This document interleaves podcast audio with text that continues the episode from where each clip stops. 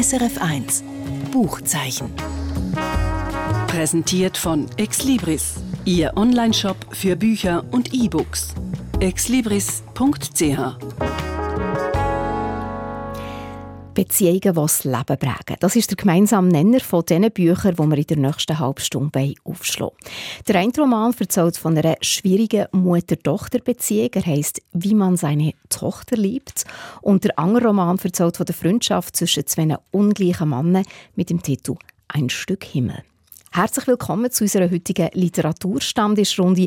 Euch, die unserem Radio zulassen, meiner Kollegin Katja Schönherr und meinem Kollegen Felix Münger, die hier mit mir am Tisch sitzen. Ich bin Britta Spichiger. Guten Abend zusammen. Hallo, guten Abend. Guten Abend. Katja, du hast die Geschichte zu der schwierigen Mutter-Tochter-Beziehung mitgenommen und du, Felix, die ungleiche Mannenfreundschaft. Fangen wir doch gerade mit der an. Es ist ein Roman vom Basler Autor Martin Erdin und er heißt wie gesagt «Ein Stück Himmel». Und mir denkt jetzt auf den ersten Blick, das ist ein, ein kitschiger Titel, aber vielleicht liege ich hier ganz falsch. Wie ist der Titel jetzt zu verstehen?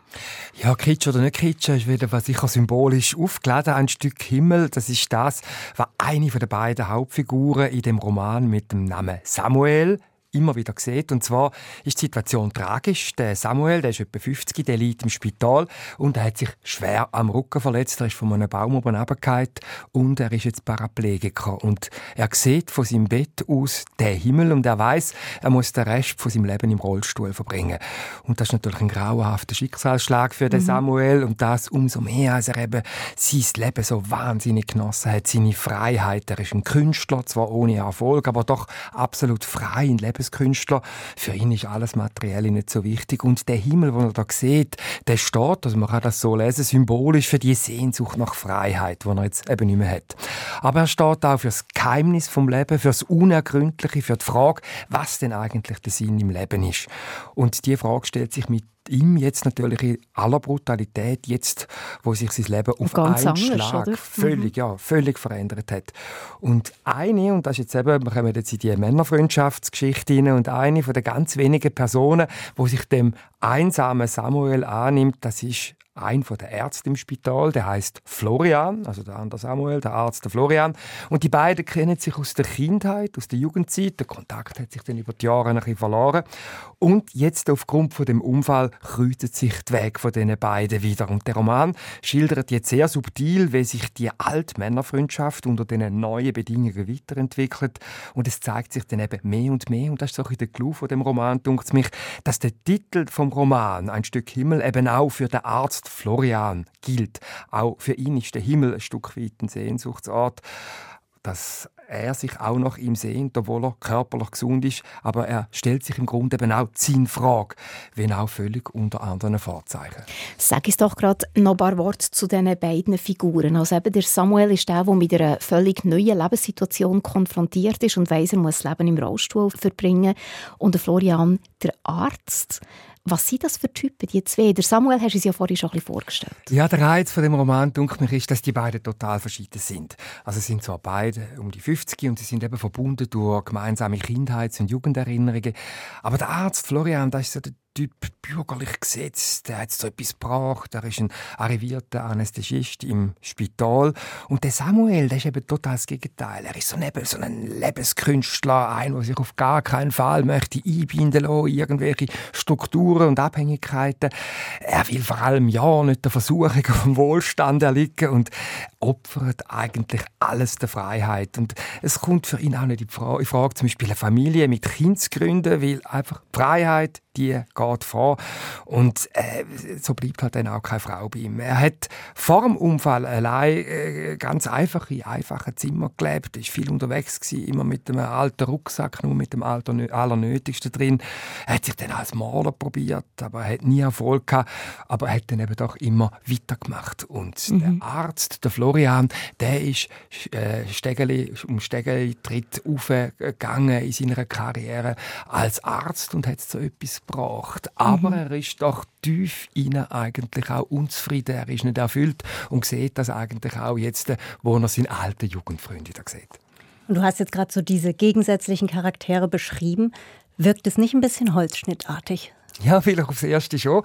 Aber mich dunkt, äh, es ist eben schon sehr subtil gemacht, wie sich die beiden dann äh, ja, näher kommen und wie auch die Jugend, die beiden, eben schon völlig verschieden war. Also der Samuel, der ist immer so ein bisschen beneidet worden von Florian, weil der Samuel so in einem liberalen, offenen Elternhaus aufgewachsen ist und der Florian so in einem bürgerlich-konservativ. Also der, der, der Arzt Florian, dort mal eben noch ein Jugendlicher, ist viel bei ihm Samuel die und der hat immer gutes zu essen gegeben und bei ihm die ist alles immer so ein bisschen hölzig und so wahnsinnig äh, kontrolliert und er hat auch den, der, das ist auch sehr schön beschrieben in dem Roman, der Samuel Benide, weil er eben so voll Lebenshunger war, voll Tatendrang und ist auch wahnsinnig gut angekommen beim anderen Geschlecht, was man von Florian nicht so wirklich hätte können behaupten. Und jetzt nach dem Unfall sind natürlich die Rollen ein Stück weit anders. Also der Samuel mhm. geht in ein Loch hin, also vielleicht einen kurzen Satz vorlesen.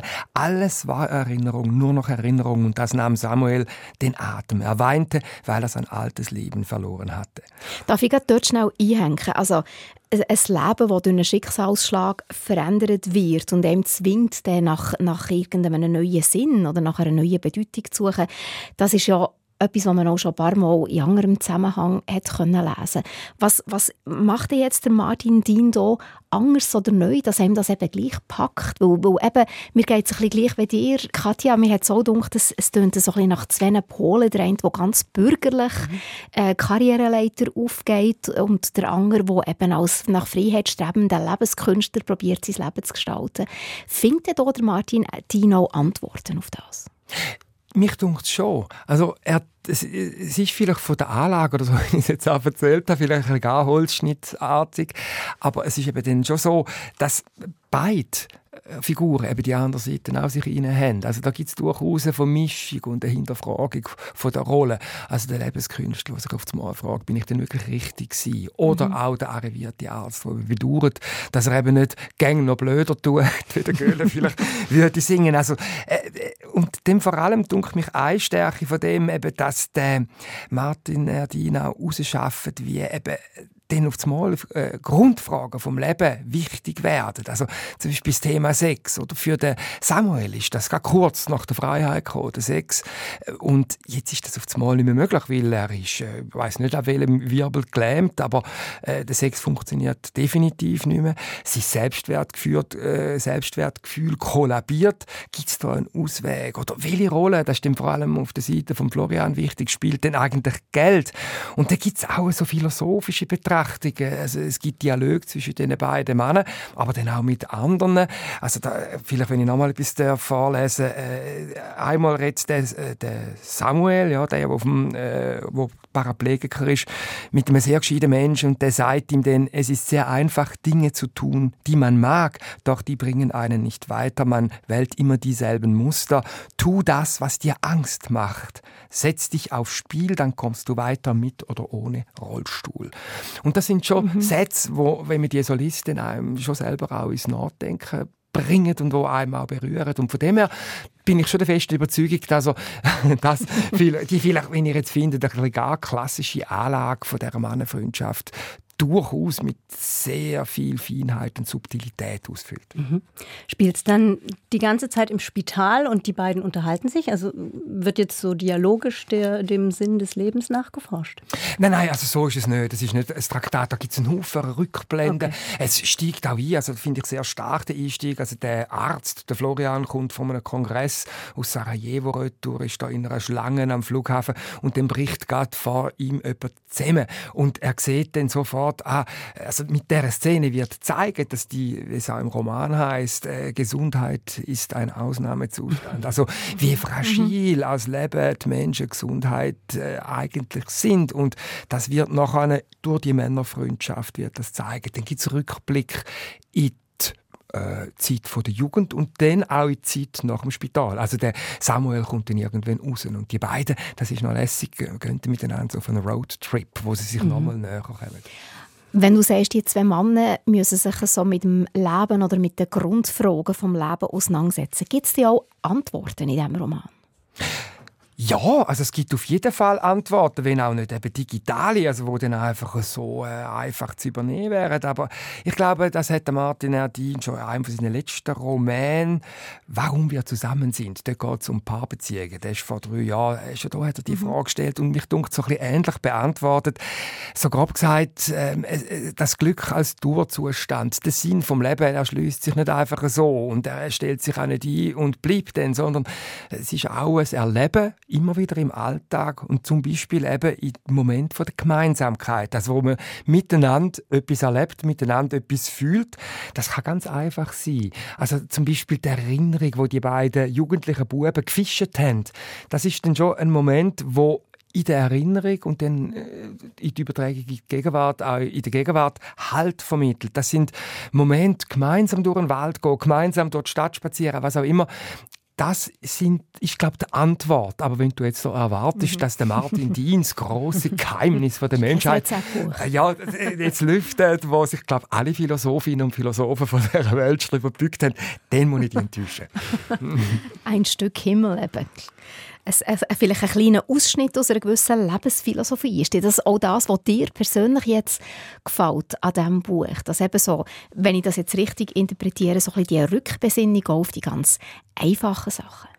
Ja, das ist sicher etwas, was mir äh, gefallen hat. Und natürlich die, die, die ernsthafte, vertiefte Diskussion vom Sinn vom Dasein und auch das Hinterfragen von der Selbstverständlichkeit, wie wir unsere Gesundheit beispielsweise hinnehmen. Und mhm. einfach äh, einen Tag leben, wenn wir ewig würden leben. Dabei wissen wir alle, dass es leider irgendwann dann einmal äh, fertig ist oder dass man krank wird oder man erlebt es in der Umgebung. Das ist sicher ein wichtiger Punkt. Aber dann gibt es noch viel, viel mehr in dem Roman. Er ist sehr facettenhaft, facettenreich. Also es geht dann auch um Kritik an der modernen Medizin, wo mir aufgefallen ist. Also der Florian, äh, wo wirklich aus Überzeugung, hypokratischer Neid, äh, in Medizin gegangen ist und dann auf einmal merkt, eigentlich ist er schon auch ein Stück weit eine Marionette geworden von so einem durchökonomisierten Gesundheitssystem. Er muss einfach funktionieren und seine Patienten behandeln.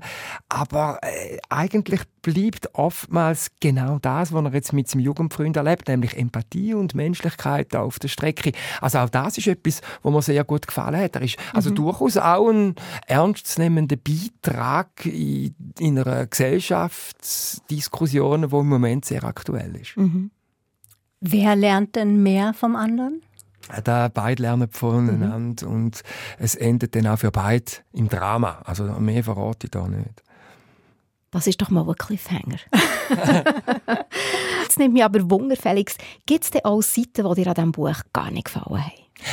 Ja, die hat es auch gegeben beim Lesen. Manchmal, obwohl er mich eigentlich gut durchgetragen hat, auf der Art, wie er gemacht ist, der Roman, finde ich Dialog zum Teil ein bisschen hölzig. Oder es gibt so Bilder, die da kommen, die nicht passen. Also da gibt es eine Figur, die nachdenklich an seiner erloschenen Zigarette raucht. Also kein Raucher mhm. raucht an einer, äh, an einer ausgedruckten Zigarette. Also ich habe das noch nie irgendwo gesehen. Oder eine Figur, die hat einen Mantel, der so lang ist, dass er über den Boden schleift. Ich habe noch nie jemanden gesehen, der so einen langen Mantel trägt. Das bringt manchmal das Lesen ein bisschen in Stocken. Mhm. Aber ich glaube, da kommt man gut darüber hinweg. Insgesamt ist die Lektüre sehr lohnenswert, weil eben das Buch philosophische, alte Fragen neu stellt und noch aus sich um äh, Antworten bemüht auf eine neue Art, die ich sehr packend und spannend gefunden habe. Also eben auf der einen Seite gesellschaftliche Aktualität, aber auch irgendeine so eine Art immer gültige Relevanz. Ich glaube schon. Ein Stück Himmel von Martin R. Dien, das ist sein neuer Roman, der erschienen ist im Atlantis Verlag, 240 Seiten lang. Mutter-Tochter-Beziehungen sind immer komplex. Und in diesem Fall hier ganz besonders. Der Roman «Wie man seine Tochter liebt» von der israelischen Schriftstellerin Hila Blum handelt von einer Frau, die ihre Tochter nichts mehr wissen von ihr. Und du sagst, Katja, es sei eine spannend und raffiniert erzählte Geschichte. Wie fängt sie dir an? Sie fängt damit an, dass die Mutter, Joella heißt sie, in den Niederlanden, in Groningen, ähm, auf der Straße steht und durch diese typisch niederländischen Fenster ohne Gardinen, ohne Vorhang, also in ein Wohnhaus hineinschaut. Und sie sieht dort ähm, zwei Kinder. Und diese zwei Kinder sind ihre Enkelinnen. Sie schaut dann eine Weile durch, äh, durchs Fenster, geht dann aber auch schnell wieder weg, denn sie will nicht ertappt werden. Denn hm. eigentlich hat sie da gar nichts zu suchen und eigentlich weiß sie offiziell gar nichts von ihren Enkelinnen und weiß eigentlich auch gar nicht, dass ihre Tochter hier in den Niederlanden lebt und äh, äh, ja, sich schon so ein bürgerliches, so ein Familienleben aufgebaut hat. Und was also, ist da Geschichte dahinter? Ja, die Geschichte dahinter, die lesen wir dann jetzt hier auf, auf 314 Seiten. Die Geschichte ist die, die Joela ist die Mutter und sie erzählt uns die Geschichte ihrer Mutterschaft, wie sie ihre Tochter aufgezogen hat. Und es endet ja, die, es endet mit dem Anfang damit, dass eben die, die Tochter den Kontakt abgebrochen hat und ja, sie aus ihrer Familie, aus ihrer neuen Familie ausgeschlossen hat. Also, es ist schon etwas vom allerletzten, was man ja glaubt, dann macht als Tochter, wenn Konflikte da sind, dass man den Kontakt radikal abbricht. Was ist denn da passiert? Darum geht's. Und das, ist, das macht das Buch eben auch so spannend, dass wir jetzt natürlich, wir lesen jetzt die Sicht von der Mutter, von der Joella. Sie beschreibt, wie, wie sie ihre Tochter erzogen hat. Es gibt dann immer, ja, wie es in jeder Familie gibt, mal Konflikte, mal äh, Harmonieszenen. Und dann ist man eben am Rätseln. Was hat jetzt dazu geführt, dass die Lea, so heißt die Tochter, sich dafür entschieden hat, äh, mit ihrer Mutter nichts mehr wissen zu wollen? Aber das erfahrt man schon irgendwann im Verlauf der Lektüre. Ja, ich, ähm, es gibt einfach, es gibt Sachen, die, da, wir, wir, wir erfahren nicht die Sicht von der Lea, ne? das muss man mhm. gleich sagen. Mhm. Also wir erfahren mhm. jetzt nicht, es ist aus der äh, Ich-Perspektive von der Mutter geschrieben, wir erfahren jetzt nicht äh, klipp und klar, was, was die Tochter dazu bewogen hat. Es gibt mhm. so ein paar Schlüsselereignisse und ein paar bittere Ereignisse, wo man denkt, das könnte es jetzt ausgelöst haben. Mhm. Aber man bekommt jetzt nicht auf dem Tablett serviert, das war, das ist der Grund. Hm. Das finde ich aber auch so gut, mhm. Äh, dass mir jetzt nicht gesagt wird, dieses eine Schlüsselereignis war das Ganze, sondern es gibt viele Sachen. Und als Mutter hat man auch keine Chance, da so dahinter zu kommen, was jetzt eigentlich falsch war. Was sind denn so viele Sachen? Kannst du äh, ein, zwei Beispiele sagen? Ich, ich, will einfach wirklich nicht, nicht verraten, was... Ja, ja merkst nicht, Felix. Ja auch nicht also, also, für, mich, für, mich war, für mich war ganz klar so eine Theorie, also ich habe ganz oft beim Lesen gedacht, boah, wird die überbehütet. Da wird sie als Teenager immer noch vom Ballett abgeholt, obwohl sie eigentlich selber einen Bus nehmen könnte, auch wenn es halt schon dunkel ist. Aber so, dass man denkt, die braucht die jetzt einfach mal Luft zum Atmen. Und das kann durchaus wirklich eine, eine, äh, eine Erklärung dafür sein. Aber es gibt auch ein paar doch härtere Ereignisse, wo man denkt, okay, okay, das könnte jetzt auch für die Tochter der Grund gewesen sein. Aber meine äh, Interpretation ist, sie, sie, sie braucht Luft. Aber ob es das war, äh, erzählt mir niemand. Das ist meine Interpretation. Und das finde ich wirklich das Gelungene am Buch, dass man es, es, lässt, es lässt dann auch die Luft, ähm, verschiedene Interpretationen da reinzulegen. Aber das habe ich gerade fragen, mit was für einem Gewinn liest man denn das Buch? Also eben, das kann ja nicht wahrscheinlich der Gewinn sein, dass man einfach am Schluss weiss, weiss quasi so, wenn ein Hut an nicht Krimi, mhm. das ist jetzt der Grund. Ist, ist der Gewinn von diesem Buch einfach, dass man eben vielleicht auch mit der eigenen Kindheit oder mit dem eigenen Älteren konfrontiert wird? Genau das. Also man fängt sofort an zu hinterfragen, wie war denn meine Kindheit? Was haben denn meine Eltern alles falsch gemacht? An welcher Stelle hätte ich am liebsten mal den Kontakt abgebrochen? Ähm, es, man hinterfragt das Verhältnis zu zu seinen Kindern, also seine eigene, in dem Fall meine Mutterschaft, dass ich mir dann schon überlege, ja, das also man kann ja nie alles richtig machen als mhm. Mutter. Mhm. Und das war auch, ich habe mit Hila Blum, mit der Autorin gesprochen, ähm, das war auch für sie der Grund, das Buch zu schreiben. Also sie, ab dem Moment, wo sie Mutter war, war sie ja permanent mit Entscheidungen konfrontiert. Mhm. Ähm, und man hat ja immer Angst, es falsch zu machen. Und so sehr man sich auch bemüht und die besten Absichten hat, alles richtig zu machen, man weiß nie, wie es am Ende rauskommt. Mhm. Ähm, das wird mir hier so, so vorgezeigt. Und es kommt noch ein anderes Thema hinzu, das ist das Thema der Erinnerung. Ähm, das ist jetzt die Erinnerung, wie, wie die Mutter sie hat. Wenn wir die Erinnerung von der Lea, von der Tochter hören würden, wären sie wahrscheinlich ganz andere. Und es gibt mhm. auch, der Vater ist äh, schon tot, es gibt keine Geschwister, also es gibt jetzt auch kein Korrektiv, was dann die Erinnerung zurechtrücken könnte. Es sehr subjektiv. Genau. Mhm. Also dieses Thema Erinnerung spielt auch mit rein. Ich weiß nicht, wie es euch geht, aber ich habe oft Situationen aus der Kindheit, wo mein Bruder dann zu mir sagt, ähm, nee, das war anders. Ähm, und, und das vielleicht auch das, ein bisschen verklärt. Ja, oder sich so zurechtbiegt, wie mhm. man sich einmal da seine, äh, seine, mhm. seine Deutung da, äh, da geholt hat. Ich frage mich einfach, hm, ist das so ein Buch, wo einem abschrecken soll, ihr Kind zu haben, ja, wenn ich dir so zulasse, weil man es ja eh falsch macht.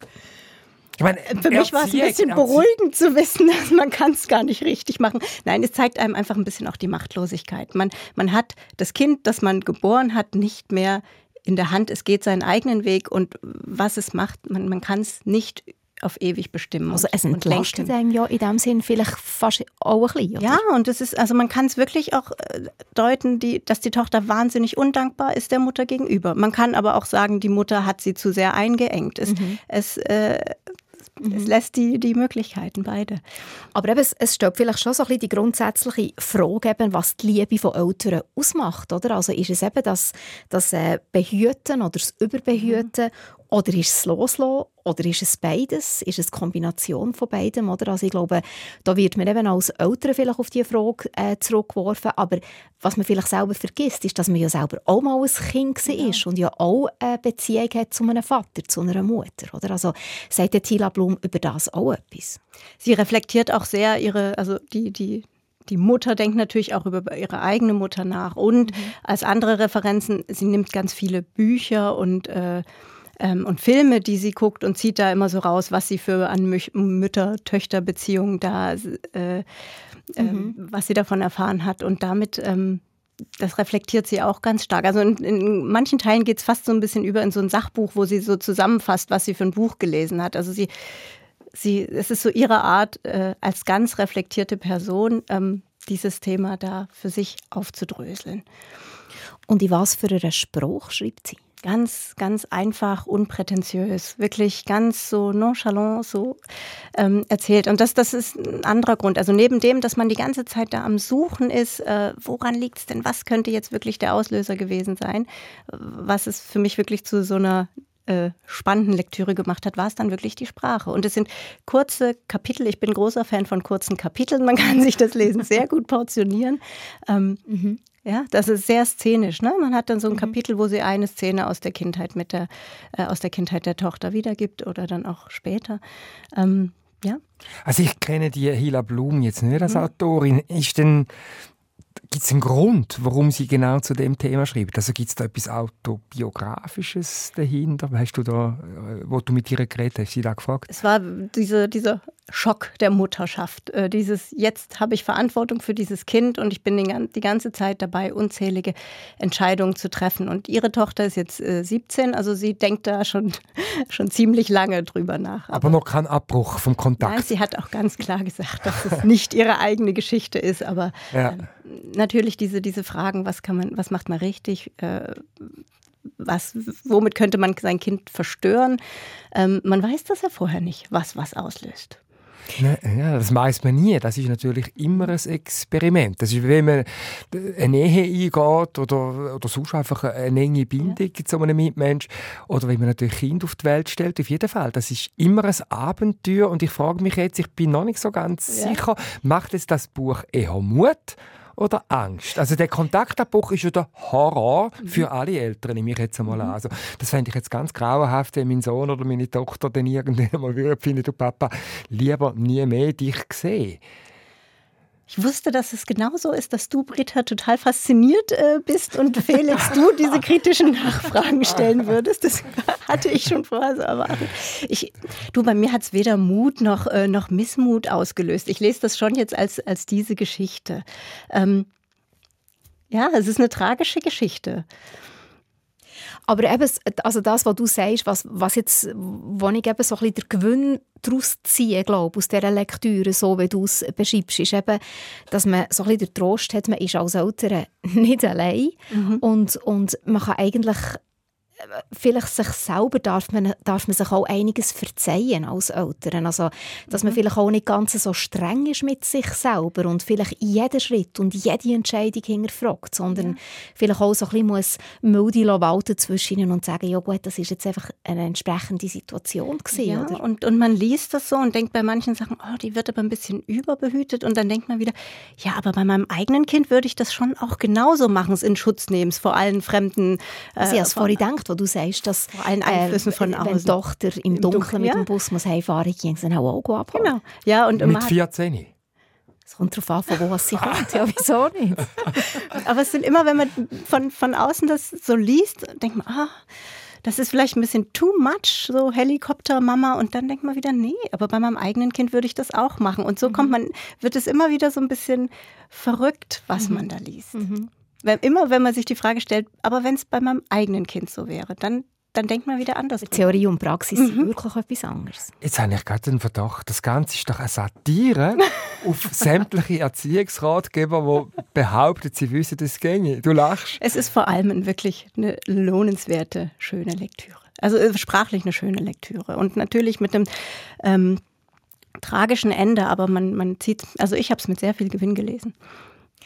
Hila Blum, wie man seine Tochter liebt, 320 Seiten erschienen im Berlin Verlag, aus dem Hebräischen übersetzt von der Ruth Achlama und wird vorgestellt von der Katja Schönherr. Ein Stück Himmel vom Basler Autor Martin Ertin ist der Roman, wo wir am Anfang geredet haben davon und wo der Felix Münger heute mitgebracht hat. Danke euch beiden, danke dir Felix und danke dir Katja, dass ihr heute mit mir an Literaturstammtisch gesessen seid und über Erziehungsfragen diskutiert habt. Sehr gern geschehen. Danke. Und jetzt zum Schluss noch ein Kurztipp zu einem Buch, wo eine von meinen Lieblingsautoren geschrieben hat, die Britin Jane Garden. Das Buch heißt Mädchen auf den Felsen. Es ist ein Buch, das einem einen Vorgeschmack gibt auf einen flirrenden Sommer. Spielen tut es an der englischen Küste in den 1930er Jahren. Die Margaret ist 8 und genervt. Sie hat gerade einen kleinen Bruder bekommen, der die ganze Zeit rennt. Die Mutter ist nur noch mit ihm beschäftigt. Und der Vater, Prediger von einer Sekte, wo jedem Vergnügen eine Sünde sieht, ist frustriert von der ganzen Welt. Ein Lichtblick gibt es allerdings in der Margaret ihrem Leben. Immer am Mittwoch kann sie mit der Hausangestellten Lydia einen Ausflug machen. Lydia ist Mitte 20 und ganz anders als alle Erwachsenen um Margaret herum. Sie sagt, was sie denkt und macht, was sie will. Das beeindruckt nicht nur Margaret, sondern verändert schlussendlich ihre ganze Familie. Und im Laufe des Romans verfolgen wir der Margaret ihre Entwicklung, genauso wie im Rückblick auch die von ihren Eltern. Und auch wenn die Geschichte in den 1930er Jahren, in der Zeit zwischen den zwei Weltkriegen spielt, ist sie nicht verstaubt, sondern erzählt zeitlos, wie Klassenschranken oder extreme Glaubensrichtungen Menschen einengen und wie sie auch probieren sich daraus zu befreien. Es sind differenzierte Porträts, geschrieben mit feiner Ironie, aber auch mit grosser Empathie für die Zwänge der Figuren nicht nur in Anführungszeichen einen grossartigen Unterhaltungsroman, sondern eine Geschichte, die sich mit existenziellen Lebensfragen auseinandersetzt. Mädchen auf den Felsen ist im Original vor über 40 Jahren erschienen. Es ist der erste Roman von der heute 93-jährigen Jane Gardam. Preisgekrönt, verfilmt, rund 220 Seiten lang. Und jetzt eben auch auf Deutsch rausgekommen, im Verlag Hanser Berlin, wunderbar übersetzt von der Isabel Bogdan. Und das ist es vom heutigen Buchzeichen. Mein Name ist Britta Spichiger. Schön, wenn ihr daheim oder unterwegs auch nächste Woche wieder mit dabei seid. Gleicher Sender, gleiche Zeit. SRF 1 Buchzeichen. Präsentiert von Exlibris, Ihr Onlineshop für Bücher und E-Books.